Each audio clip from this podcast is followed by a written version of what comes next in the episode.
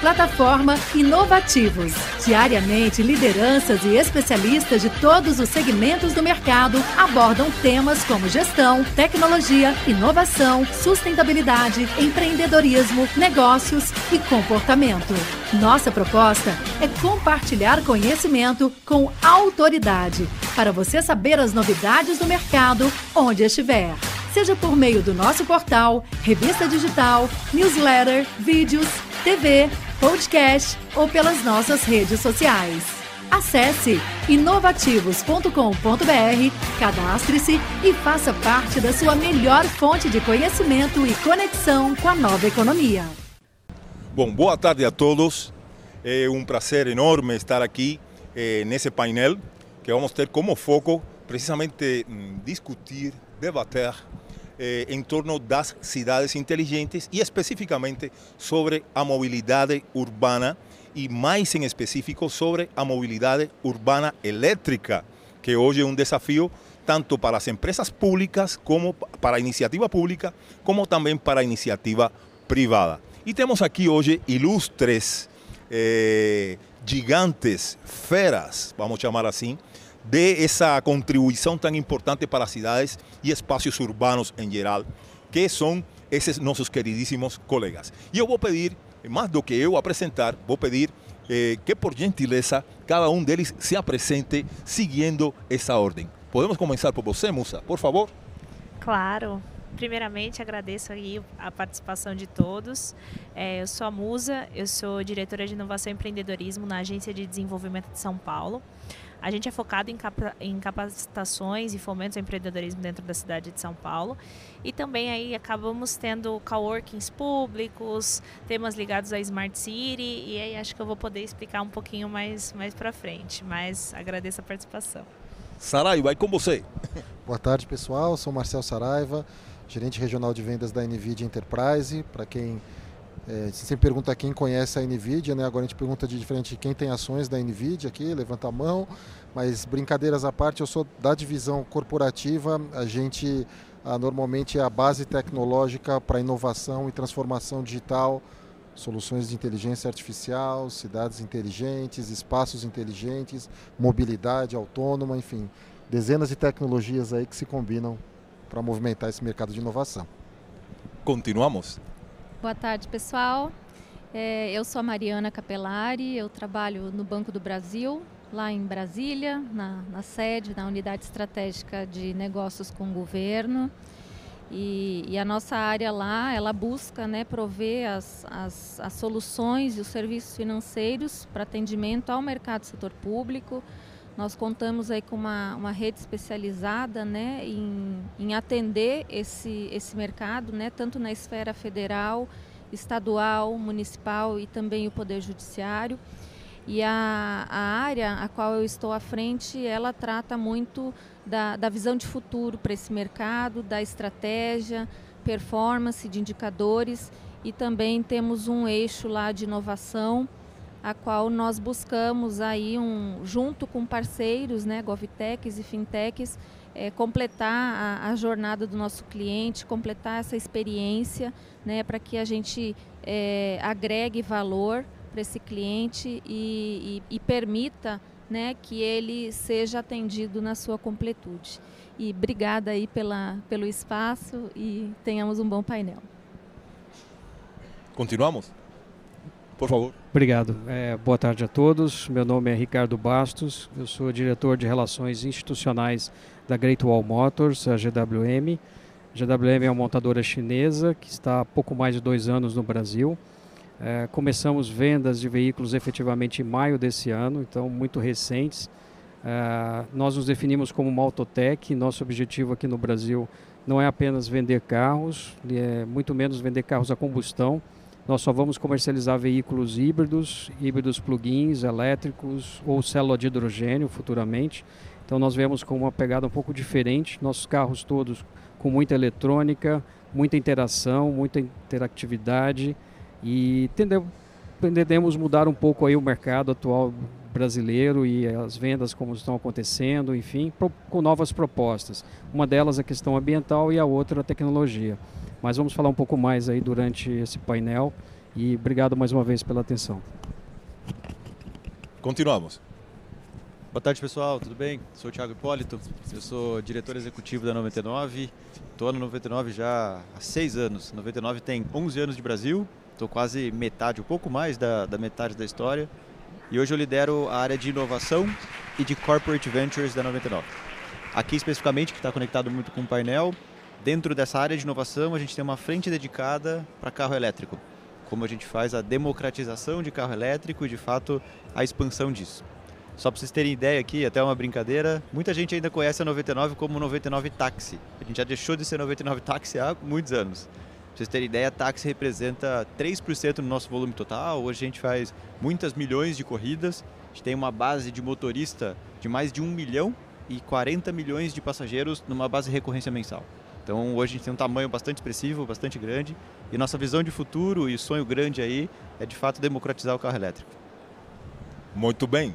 Eh, e precisamente agora vamos continuar com as, eh, as intervenções e aproveitando né, o que acabamos de ouvir, né, eu estou querendo virar cliente de todas essas empresas aqui, aliás, já somos, né, de alguma maneira. E bom, seguindo essa mesma lógica, eu quero perguntar para todos os panelistas eh, a respeito do seguinte, né, poderia, aliás, deixa-me apresentar, eu sou o professor Felipe Chivas Ortiz, sou professor livre docente na Universidade de São Paulo e também sou, eh, nesse momento, o co-líder em nível internacional de Cidades Mil, Cidades Media Information Literacy, que é um novo paradigma, iniciativa de Unesco em nível mundial, que está promovendo novas, novas cidades, que sejam cidades inteligentes e que sejam também cidades pós-humanas.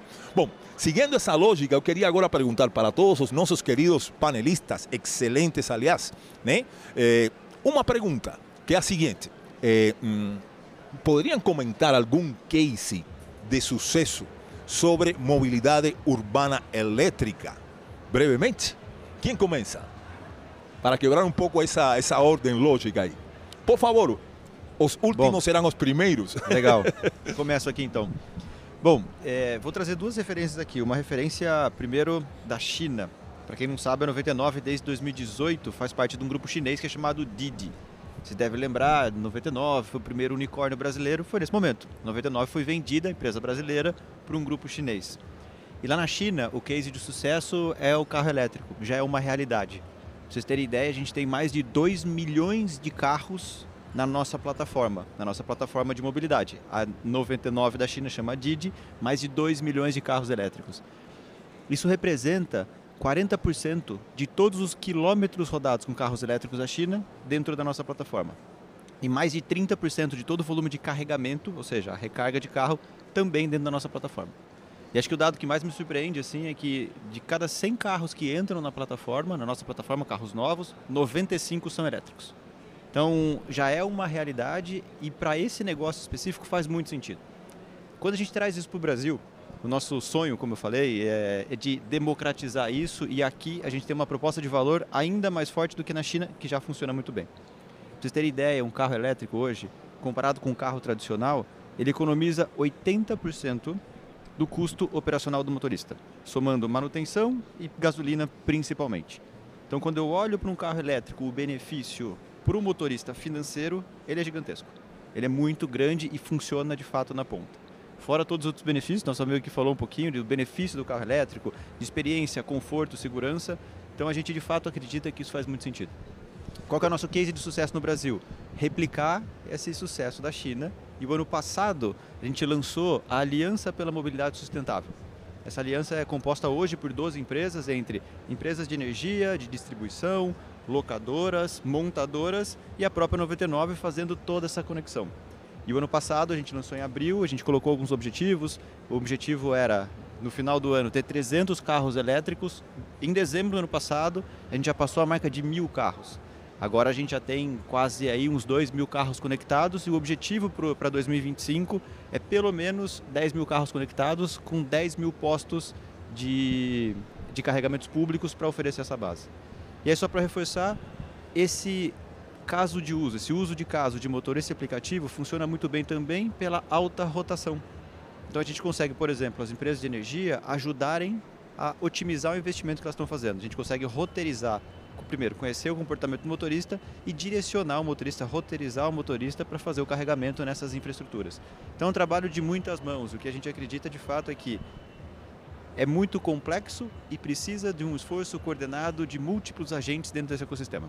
Então tem bastante coisa legal, depois posso trazer outros exemplos aqui, mas a aliança já é um sucesso, a gente vem construindo coisas muito legais e o futuro é algo que a gente está ainda mais animado com as perspectivas recentes. Aí.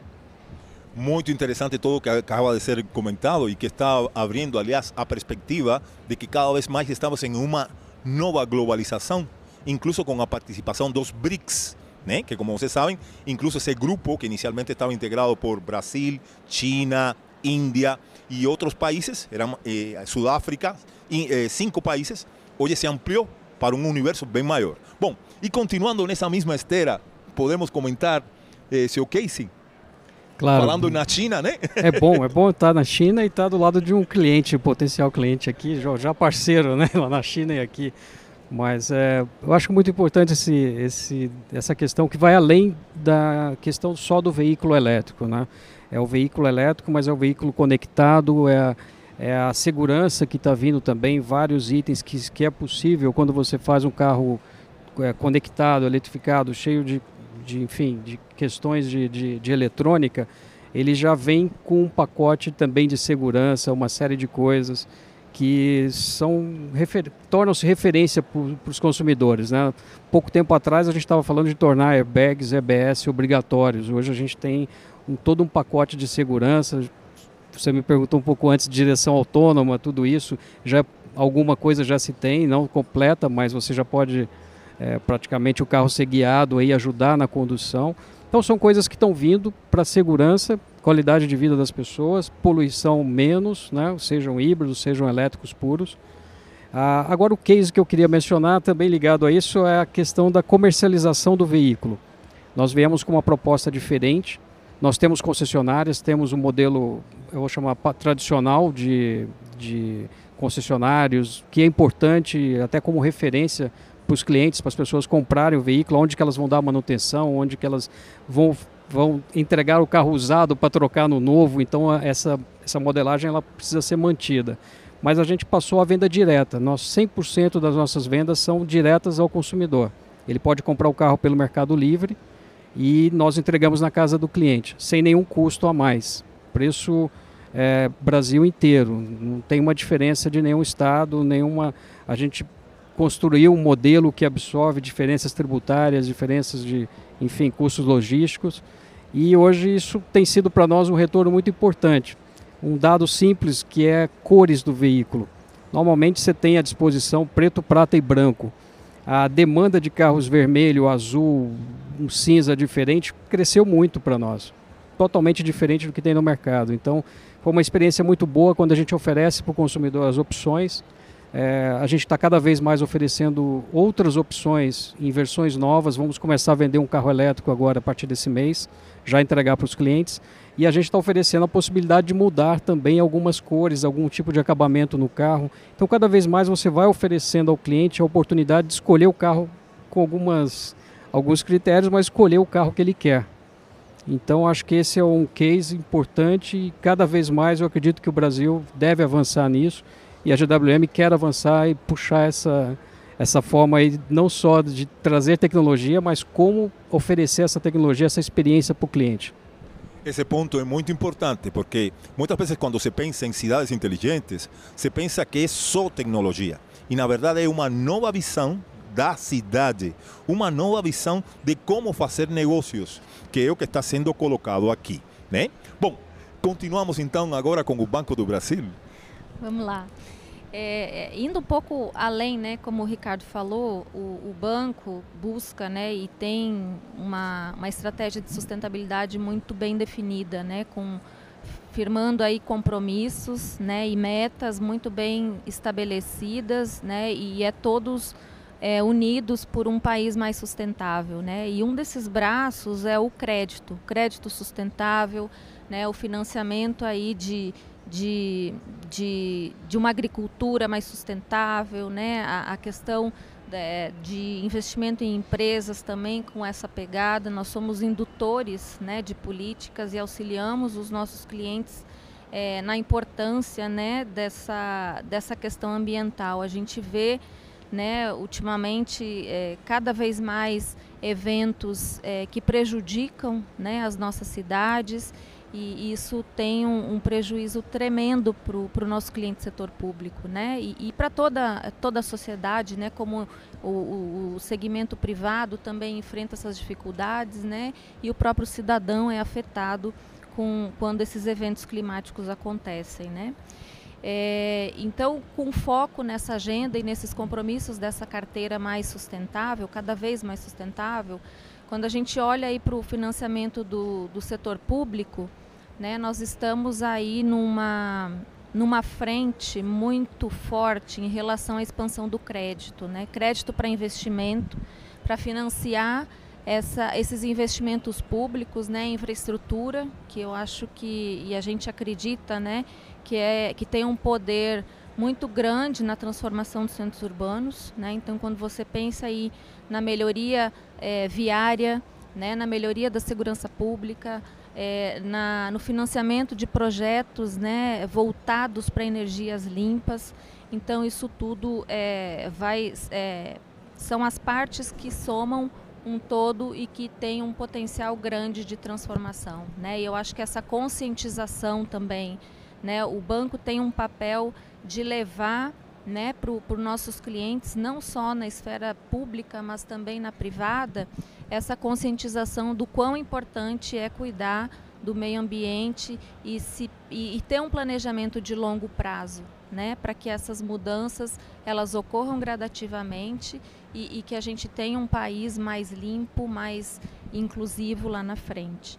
A nossa carteira de crédito, lá mais de 90%, né, quando a gente fala de setor público, ela tem externalidades positivas. Então a gente comemora muito isso, né, porque nós estamos no caminho certo, né, como o Tiago falou, o Ricardo falou, a gente tá numa, a gente vê que as tecnologias elas estão chegando e esse movimento já está acontecendo.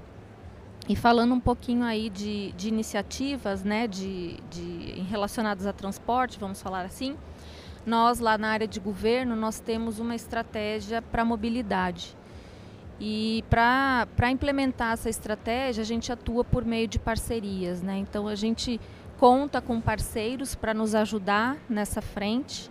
Né? Nós temos uma frente aí que ajuda é, e que se propõe, né? já está em teste, foi iniciado esse teste final de setembro, é, num município do interior do Paraná que busca aí ajudar o ente público na, na arrecadação eficiente desse transporte público, né? ajuda em toda essa gestão dessa política tarifária, ajuda é, na transparência dos dados, né? permite que sensores instalados nos ônibus tragam dados e informações que possam acelerar a gestão né? e possam acelerar a tomada de decisão. E sob a ótica do cidadão, que a gente falava muito antes do painel, né, de trazer o cidadão para o centro, de entender o que ele precisa, a gente busca nesse, nesse piloto é, é, permitir que o cidadão tenha um aplicativo, que ele possa ter pagamentos digitais e possa é, é, se autoatender e pagar a sua passagem de uma forma muito mais simples, muito mais leve e muito mais intuitiva.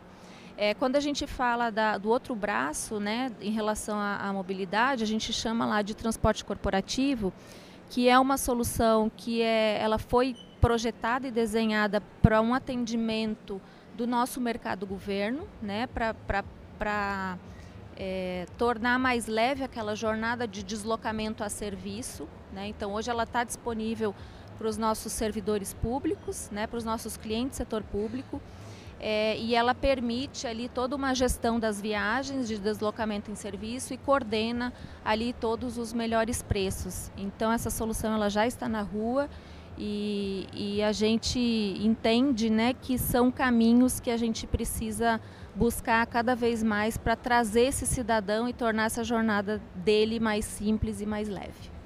Muito bem, Mariana. E precisamente nesse ponto que eh, acaba você de levantar, eh, nós estamos muito pendentes desse ponto. Quer dizer, a ação cidadã das empresas. Também falamos hoje bastante no ESG, SDG, perdão, né? E que, bom, esses pilares, governança, social, né?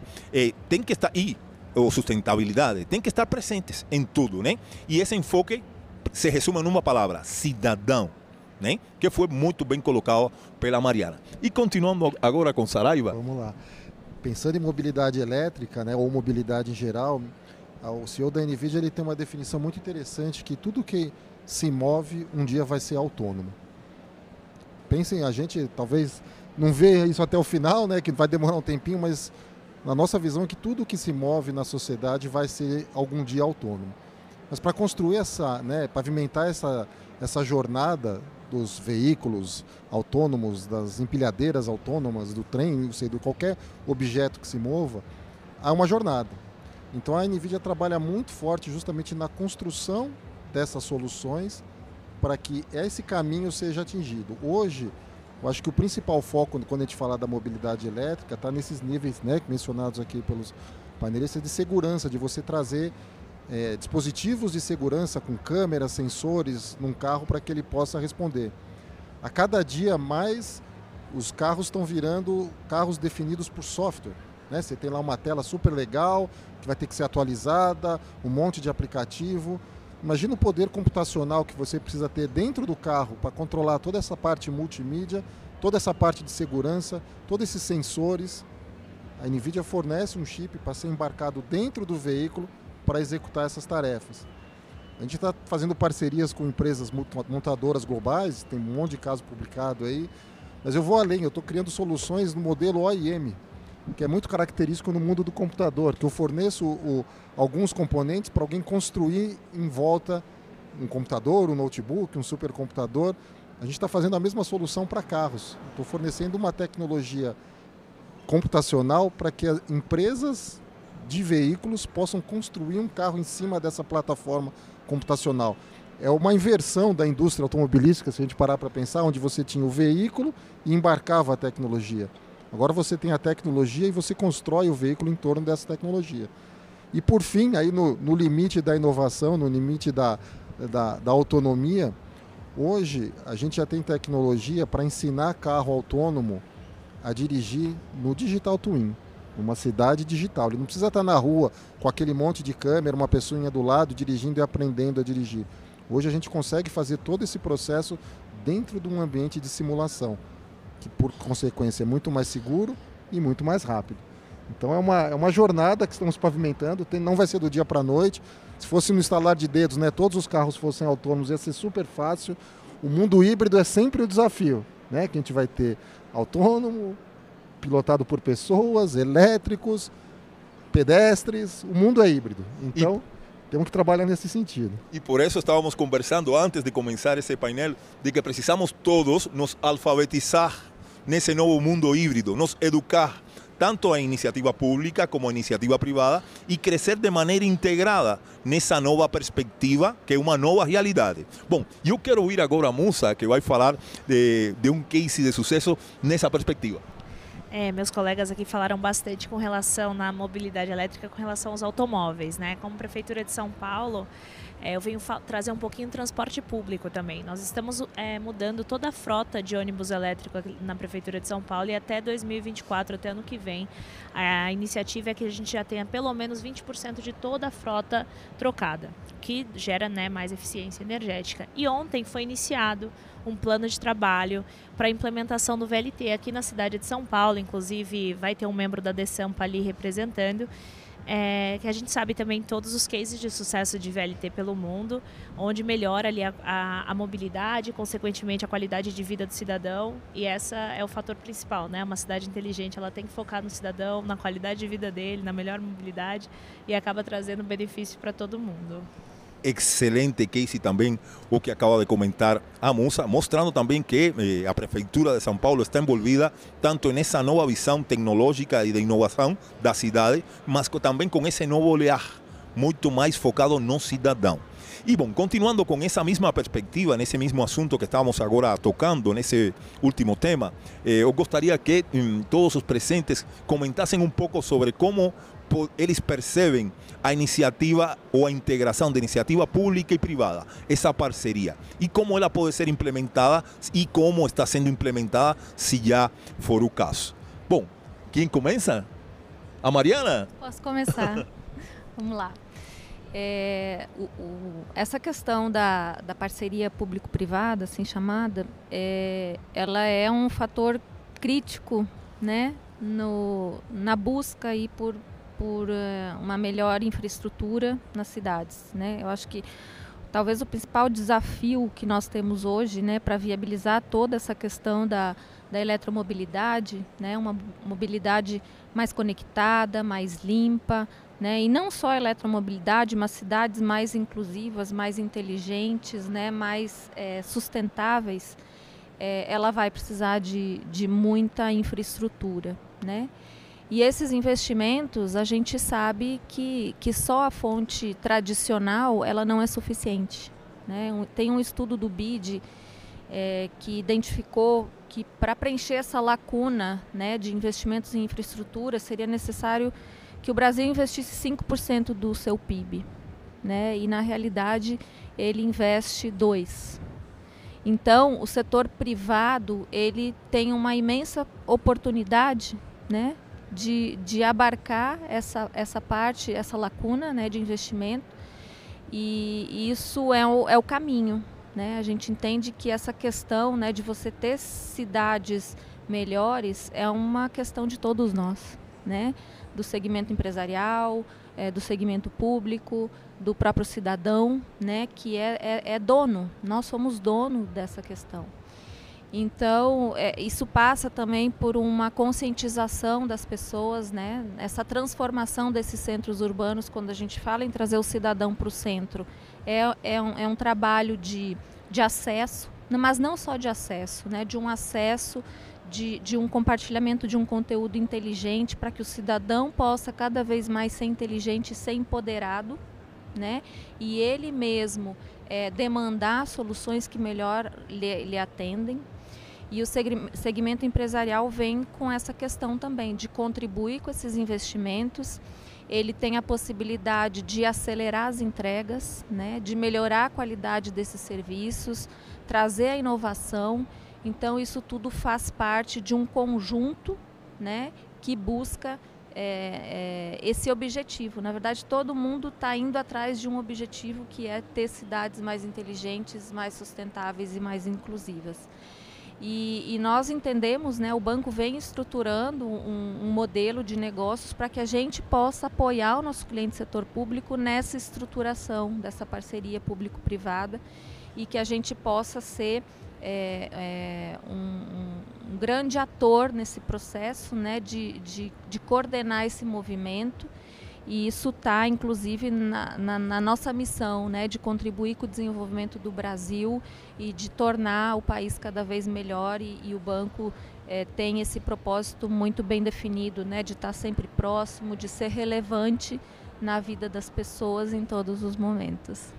Muito interessante essa resposta e está focando um outro ponto importante que é as diversidades, né? E como promover as diversidades também pode promover desenvolvimento para o Brasil, né? Bom, e continuamos nessa esteira aí. Quem quer continuar? Por favor. Bom, vou falar e depois eu passo também para o Tiago aqui o microfone. A gente está dividindo vocês, aqui. Vocês fizeram uma boa dupla aí, Sim. né? Sim. Nós somos parceiros e associados da Associação Brasileira do Veículo Elétrico. Então a gente tem é, faz parte de uma associação que está trabalhando muito para a eletrificação no Brasil. Então já temos aí bastante trabalho juntos e vamos nessa mesma direção. Mas olhando essa questão da como que a, os veículos eletrificados ou essa tecnologia pode ajudar né, a qualidade de vida das pessoas, nós sofremos, estamos sofrendo ainda um pouco aqui em São Paulo a questão de falta de energia que aconteceu por conta de, de questões é, meteorológicas, enfim, aí que, que teve, o, o carro, o veículo, ele pode bem preparado, estruturado, devolver a energia para casa, né? devolver a energia para as pessoas. Então a gente pode, essa coisa pode acontecer, é um futuro que já não é nem futuro, já acontece, né? O que precisa ter tecnologia, ter infraestrutura para isso. Então é, são coisas que são possíveis hoje de se fazer. É, eu acredito que a parceria público-privado, no nosso caso Brasil, não precisamos que o governo coloque recursos, né, investimentos públicos do governo nessa questão da infraestrutura. O governo precisa cuidar da regulamentação, do, do regulatório, de criar condições para que os investimentos venham, investimentos do setor privado. Tem muitas empresas querendo investir, já investindo no Brasil. Lá dentro da associação nós temos 122 empresas associadas, empresas de energia, empresas é, grandes, multinacionais, nacionais, é, empresas de fabricação de componentes, de carregadores, carregadores de casa, carregadores rápidos, todos. Então eu acho que o investimento privado está aí. O governo precisa regulamentar isso né, de uma forma transparente, clara. A cobrança da energia elétrica, da, da, do carregamento, né, não da energia elétrica, do carregamento Hoje acontece, mas é uma interrogação, não está muito claro, definido, isso precisa ser definido. É papel nosso trabalhar nisso também para que aconteça. Então eu vejo uma oportunidade muito grande em avançarmos na regulamentação, no marco regulatório da eletrificação, deixar muito transparente as regras, porque eu acho que a iniciativa privada vai fazer e vai deixar isso é, gerando empregos, gerando oportunidades. Eu vejo os food trucks que estão aqui. É, todos poderiam ser elétricos, né? E aí tá não só abastecendo o próprio food truck, mas também sendo uma fonte é, de renda a mais para as pessoas que estão ali. Como o Tiago falou, o quilômetro rodado do veículo elétrico é muito mais barato, muito mais baixo do que o quilômetro rodado do veículo a combustão. A dificuldade está no investimento inicial. Temos aqui o Banco do Brasil para apoiar na parte do, do financiamento, mas eu acho que resolvida essa questão que aí o governo também pode ajudar com a questão tributária, com as reduções tributárias, mas a, resolvida essa questão do investimento inicial, o uso do veículo elétrico ele é muito mais baixo, a manutenção muito menor, as oportunidades de, de usar isso no negócio ou em casa muito grande. Então eu vejo, eu vejo dessa forma, o governo entrando com o regulatório, com a definição clara de regras, de, da modelagem dos negócios, de como vão acontecer, mas o investimento privado. Bem interessante também essa, essa, esse depoimento aqui, porque estamos vendo que a mobilidade elétrica não é apenas um assunto do carro elétrico ou do ônibus elétrico ou do modal elétrico, é também aspectos jurídicos, né? regulamentação, policymakers ou fazedores de política também, os que construem a cidade e pensam a cidade não só como uma cidade tecnológica, eh, sino também inteligente, mas inteligente, criativa, educativa.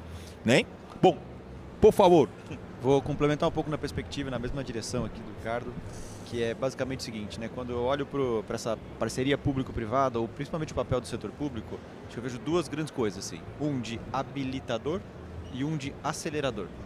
Acelerador é muito fazendo investimentos. Então, quando o setor público decide, vê que tem uma necessidade e ele investe diretamente e possibilita algo, ele tem um papel fundamental ali. Hoje, quando a gente olha para a realidade de eletromobilidade, a gente vê que tem bastante empresa querendo investir.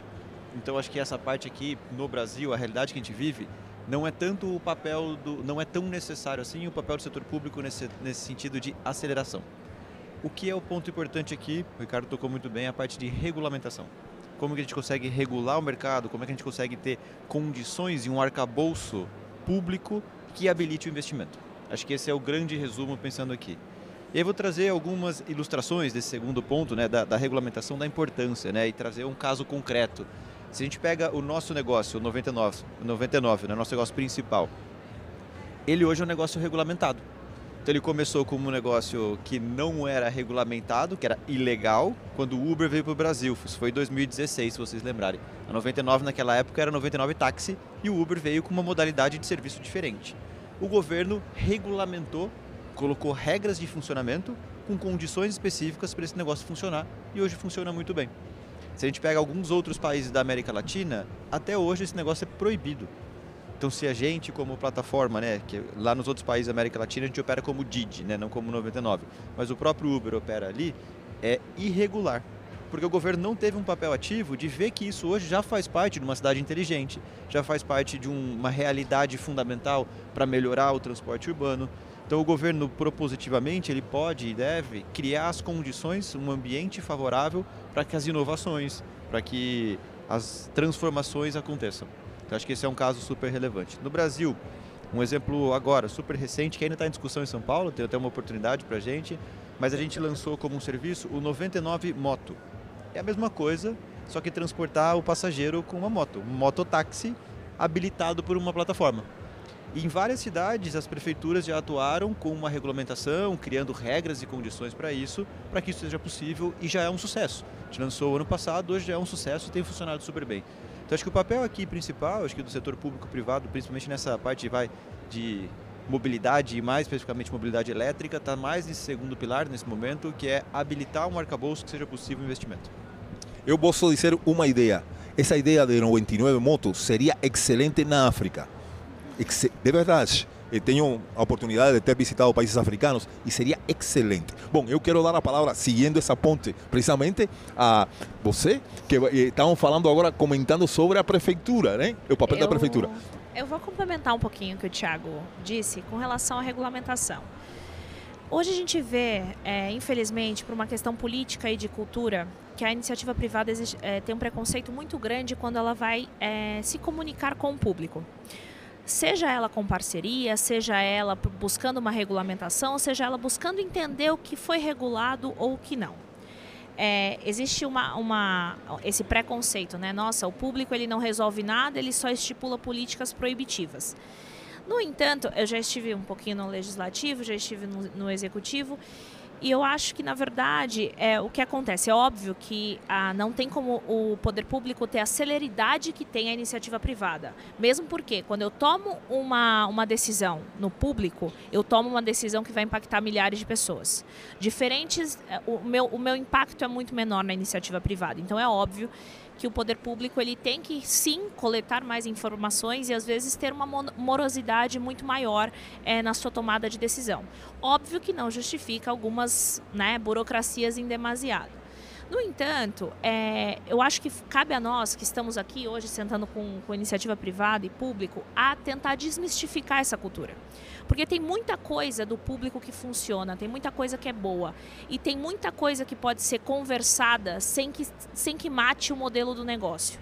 É, por isso a importância de, de, das relações governamentais dentro das empresas. Por isso a importância das empresas, quando ela for negociar, ela entender como é que funciona a estrutura de um legislativo, ela entender como funciona a estrutura de um executivo, ela, ela entender quem está com a caneta. Porque daí ela consegue chegar, conversar, apresentar dados e quem está como tomador da decisão, quem está escrevendo a política pública, quem vai é, protocolar o projeto de lei, consiga também criar a sua narrativa para sua base para justificar aquela implementação daquela política. Então, eu acho, é, é, o, que eu, o que eu acredito, eu acredito que sim, o poder público ele realmente ele é mais moroso no que se trata a algumas tomadas de decisão, mas eu também acredito que foi criando um abismo entre a iniciativa privada e o poder, o poder público que hoje dificulta também eles sentarem, conversarem, todos entenderem quais são os solos de informação e onde, onde eles podem ceder e onde eles não podem ceder. Então, acho que é o nosso papel aqui também hoje é, tentar entender um, um, pouquinho quem são os players, como é que conversar, o que, que eles precisam de informação. A iniciativa privada entendeu que o poder público precisa de informação para uma tomada de decisão e também para ter mais celeridade nesses processos. Muito importante o que ele acaba de falar. E nós trabalhamos com um modelo, a proposta é com cinco agentes da inovação para a transformação das cidades, que envolve os fazedores de política, envolve, é claro, também nessa proposta das Cidades Mil, envolve as empresas públicas e privadas, e principalmente as empresas do mundo digital, e envolve também, eh, bom, os acadêmicos, pesquisadores, etc., né, que, eh, que trazem novos modelos né, de negócios, de integração, envolve também os artistas, que são a alma da cidade, e finalmente, quem mais que o cidadão simples e comum, que é o início, meio e fim de tudo. Bom, eu quero ouvir a Saraiva agora sobre, a, a respeito. É uma coisa que fica muito claro é que ninguém faz nada sozinho, né? Que é um ecossistema gigantesco de startups que viraram unicórnios e são multinacionais, empresas chinesas vindo para o Brasil, banco é, fomentando um banco nacional do governo, eu, uma empresa americana, prefeitura, é um ecossistema gigantesco. E além, né, assim, a, a gente, obviamente, pelo fato de ter acesso aí globalmente a, a diversos países e programas, uma coisa que fica muito clara nos que têm mais sucesso quando o governo começa a regulamentar, é se ele tem uma estratégia para isso. Eu tenho uma estratégia para digitalização, uma estratégia para inteligência artificial. E essa é a regra que eu quero seguir para essa estratégia. A tendência de dar certo aumenta, de funcionar, do que simplesmente pôr uma regra e acabou. Sem discussão com a sociedade, com nós, usuários, com, com as empresas. Então, quando se define, o governo tem se, né, consegue ter essa decisão estratégica do caminho que a gente vai chegar, ou que ele quer buscar para a nossa sociedade, facilita um pouco o mundo privado a poder seguir essa estratégia e aplicar as políticas. É, um caso super recente que acho que todo mundo escutou e ouviu inteligência artificial. Apareceram aí alguns aplicativos super legais, tal, que em alguns países resolveram banir o aplicativo. Não pode usar. Passou uma semana, eles perceberam o tamanho da besteira que fizeram e voltaram atrás, porque falou, não, já está todo mundo usando, já foi. Então, proibir não é regular, né? Você tem que criar um, um cenário baseado numa estratégia e pensando nisso, quando a gente trata desses assuntos que principalmente se envolve cidades inteligentes, mobilidade, inteligência artificial, a NVIDIA tem um programa que ela vem executando aí globalmente, e o Brasil já tem é, uma cidade assinada, a América Latina a gente já está com um, uma parceria no Uruguai, estamos finalizando um processo lá no Equador, que a gente chama de AI Nations, são as nações pensando em inteligência artificial. Quais as políticas que têm que ser adotadas, qual o ecossistema que tem que ser abraçado pelo governo para trazer universidades, startups, empresas privadas, empresas públicas, para que movimente esse ecossistema de inteligência artificial, que é um caminho sem volta. Quem não participar disso, quem não quiser brincar disso, vai ficar fora. E o governo tem um papel crítico nisso quando ele abre para a conversa, ele, quando ele abre para essa para abraçar o, o, ecossistema e dar a direção que a gente precisa.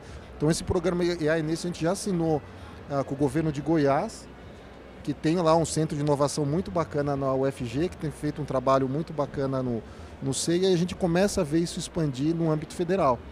Então, com isso, você começa a dar acesso, permitir, puxa, eu vou fazer uma tecnologia de roteirização de veículos elétricos para melhorar o caminho que o meu motorista vai fazer e quando ele acabar aquela corrida, ele sabe que já tem um posto de carregamento ali.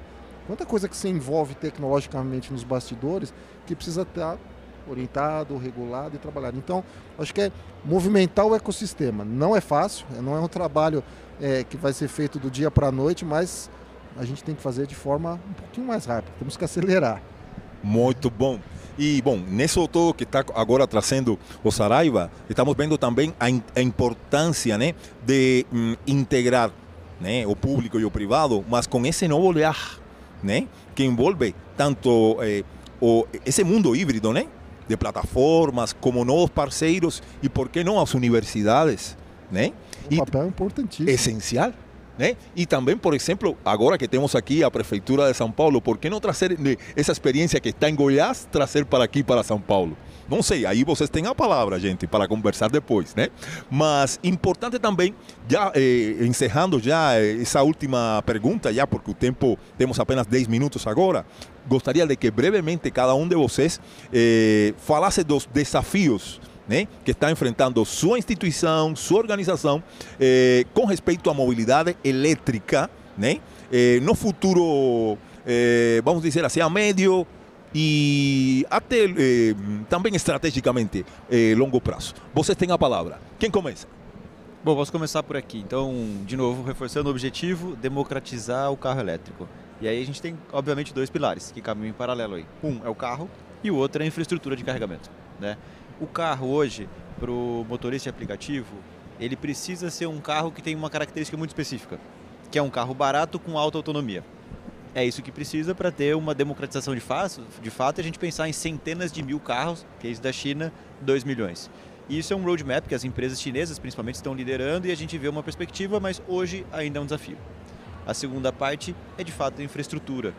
Basicamente, hoje em São Paulo, a gente, hoje no Brasil, na verdade, a gente deve ter mais ou menos uns 3 mil carregadores. Na China a gente tem 120 mil, para vocês terem ideia, assim, tipo, da magnitude de tamanho do que a gente precisa ainda.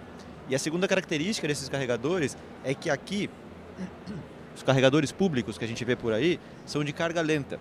Ele leva aí 8, 10 horas para carregar a bateria do carro. que a gente precisa? Carga rápida, que vai carregar essa bateria para uma, duas horas, que é a realidade do motorista. Ele precisa ir ali, ele tem um tempo tal, mas ele não pode ficar na rua 10 horas carregando, ele tem que levar essas 10 horas para dentro de casa. Então esse desafio de recarga dessa infraestrutura nesses dois componentes. Infraestrutura pública de recarga, pública na rua, não, não necessariamente do poder público, mas que ele possa acessar, e como ele habilita a própria casa dele para poder carregar o carro à noite. Então, o carro por um lado e a infraestrutura por outro são os dois grandes desafios para a gente pensar aí em centenas de mil carros para frente. Excelente. Continuamos aí, na ordem. Tá bom, obrigado. Eu vou citar o exemplo de quando eu fui começar na GWM, fui fazer a minha última entrevista com o presidente da operação aqui na, na América, nas Américas, e eu achei que eu ia trabalhar numa empresa de energia. Tantas as perguntas que ele me fez sobre energia, eu falei, olha, eu vou trabalhar na Eletrobras ou na Petrobras, não é na GWM. Então, é impressionante, mas como montadora, o Brasil chamou muito a atenção do potencial que nós temos de energia, energia renovável, energia limpa, é, e a possibilidade de usar essa energia no transporte. Então, o grande desafio que a GWM se propõe a, a, a enfrentar, a trazer aqui para o Brasil, a mostrar para o consumidor, para a sociedade brasileira, é como ter veículos para fazer essa função da mobilidade, de levar as pessoas de uma forma mais sustentável, do ponto de vista ambiental, que é, acho que é o número um, é o desafio, a transformação que a indústria automobilística está passando. Se vamos chegar e quando vamos chegar nos elétricos é uma questão que vai depender, obviamente, da sociedade, mas oferecer soluções, veículos híbridos que possam usar biocombustíveis junto com eletricidade, ao mesmo tempo também plugáveis, você pode usar energia elétrica ou, ou etanol, enfim. Uh, mais à frente também vamos ter veículos com hidrogênio, né, e quem sabe o hidrogênio, principalmente gerado a partir do etanol, né, nós chegamos o etanol não como uma, um combustível para ser queimado, mas o etanol é uma fonte de energia. Ele pode ser queimado no motor a combustão, mas ele pode virar hidrogênio. É, o resíduo, bagaço, outras coisas podem virar energia elétrica. Então a indústria do etanol, da cana-de-açúcar, é muito importante. A GWM enxerga isso como uma fonte de energia para nós podermos ter veículos para utilizar essa energia no Brasil. E quem sabe disso fazer um cases para a gente daqui do Brasil exportar para outros países, quem sabe a China onde a matriz energética não é tão limpa quanto a nossa aqui no Brasil. Então talvez a gente possa usar isso e a, principalmente a partir do hidrogênio a gente poder fazer também o caminho de volta. Voltarmos com soluções para a matriz e para outros países também. Muito bem. Por favor. É, eu acho que o maior desafio, né, a gente debateu bastante aqui, é de infraestrutura, né, e, e a gente tem que usar a tecnologia a nosso favor. É, vamos pensar, o Brasil tem extensas áreas, né, está numa região geográfica favorecida, né, porque estamos ali numa zona tropical e subtropical, então nós temos a possibilidade de gerar muita energia, né, solar, eólica, é, a, a, a, a, elétrica. Então, é, é usar da, da tecnologia, usar das oportunidades que o país tem né? estimular as parcerias público-privadas. Né? Nós podemos, é, esse poder transformacional está na mão de todos nós, né? porque quem quem quem está por trás de, transforma de toda a transformação são as pessoas, né? que de uma forma ou de outra né? buscam oportunidades, buscam alternativas para resolver os problemas que existem. Então, é, é usar essa tecnologia a nosso favor, né, e, e buscar cada vez mais é, a, a, energia limpa, né, a questão climática, ela tá, vem sendo debatida mundialmente, né, e tem que estar tá internalizado na cabeça de cada um, né, essa preocupação com o meio ambiente. Então, eu acho que esse é o caminho, né, é nos apropriarmos dessa, dessa temática, né, e transformarmos, né, encontrar as oportunidades e buscar as alternativas para a solução excelente. E bom, temos agora eh, praticamente dois minutos para cada um. Então aí, vocês têm a palavra. Não, eu vou super rápido. Para a gente, do ponto de vista da NVIDIA, eu acho que um dos fatores é, assim mais críticos é o sistema tributário. Como que a gente pode melhorar esse sistema tributário para ter acesso às tecnologias corretas para fazer essa inovação? Pegando o exemplo do Ricardo lá, vamos transformar etanol em hidrogênio. Puxa, Quanto que eu preciso investir numa universidade para fazer uma pesquisa dessa para a gente, para criar essa tecnologia? Aí você fala para a universidade, fala assim, olha, cria isso daqui. O cara fala, puxa, mas eu preciso fazer um processamento aqui de identificação de moléculas, que eu vou precisar de um supercomputador. O país mais caro para comprar um supercomputador é o Brasil. E aí você tira o acesso do pesquisador a um supercomputador para criar uma tecnologia que pode impactar toda a indústria automobilística. Você tem que ter um acesso à tecnologia certa, a um custo correto, a gente aumenta a competitividade de uma forma enorme. A nossa matriz energética, acho que é uma das mais favoráveis do mundo. A gente tem usina hidrelétrica há quantos anos? Desde que eu sou criança, eu só lembro das inaugurações das usinas hidrelétricas. Isso é energia renovável desde sempre. Energia eólica, você olha no Nordeste lá, ou seja, a gente tem a, a ferramenta. O que a gente não pode, às vezes, é bloquear o acesso a algumas tecnologias que vão tirar a competitividade do Brasil. E aí você trava o ecossistema. Então, hoje, se eu tivesse que escolher um ponto para melhorar, para ajudar a mover esse ecossistema, a parte tributária para acesso à tecnologia. Muito bem. Pronto, e para... Deixei dois minutos sem. e para você encerrar, por favor.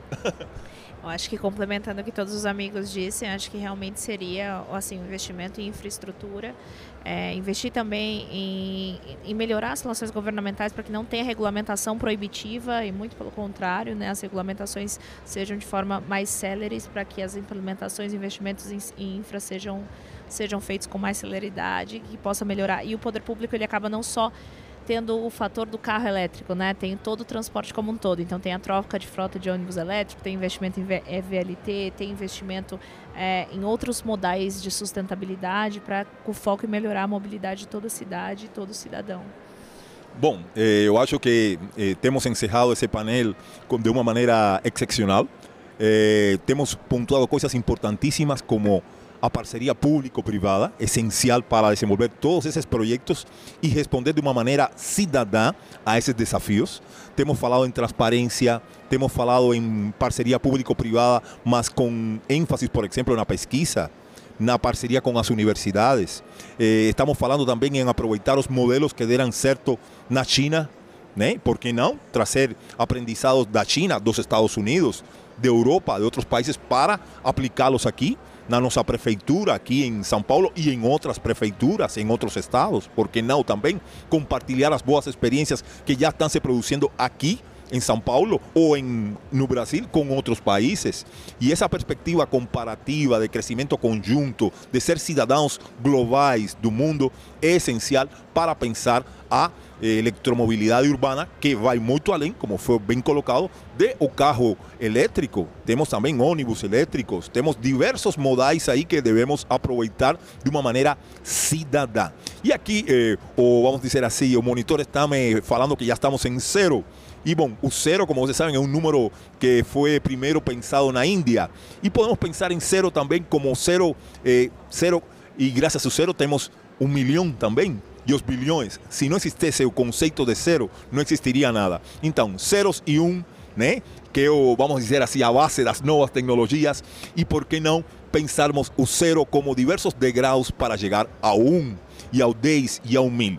Muito obrigado a todos pela sua presença, pelo seu conhecimento, pelas suas experiências, pelos seus cases. Muito obrigado a todos pela sua presença também, toda essa magnífica audiência, plateia. E é claro, vamos continuar crescendo juntos. Obrigado e continuemos com a eletromobilidade urbana, todos participando. Obrigado.